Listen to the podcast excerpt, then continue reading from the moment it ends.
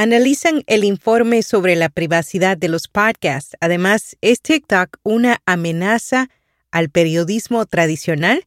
Yo soy Araceli Rivera. Bienvenido a Notipod hoy.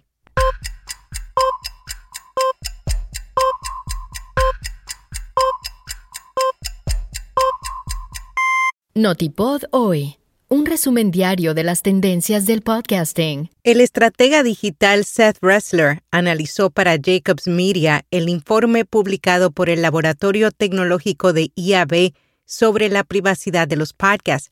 Aseguró que el documento puede verse como un intento público de la compañía para hacer que Apple no impida que en el podcasting se capturen las direcciones IP de los usuarios. Incluso considera que el real motivo del informe se debe a que la empresa aún no ha descubierto cómo ganar dinero de otra manera. El IAB ha trabajado mucho para reunir a varias empresas de alojamiento de parques y generar consenso en torno a las métricas utilizadas en el espacio. Sin embargo, los estándares desarrollados por la IAB dependen de la captura de las direcciones IP de los oyentes.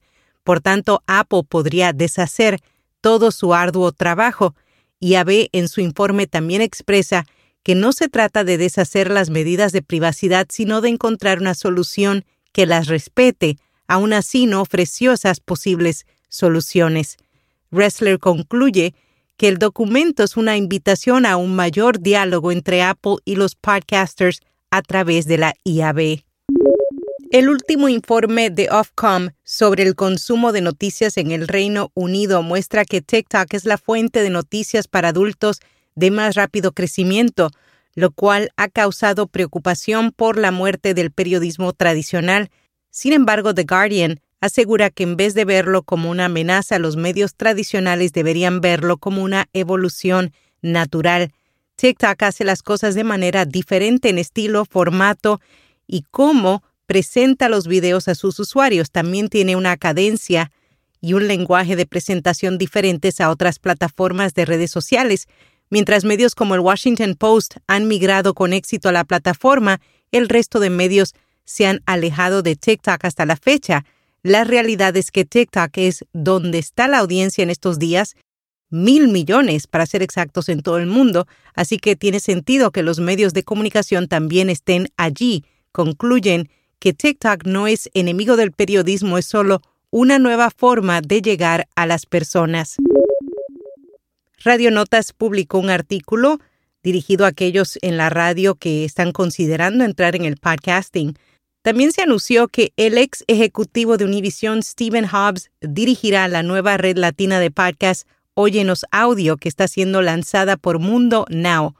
El co-creador de podcasts como Enigmas sin resolver será el encargado de producir nuevas series con guiones. Los temas de entretenimiento estarán centrados en el verdadero crimen y en historias inspiradoras.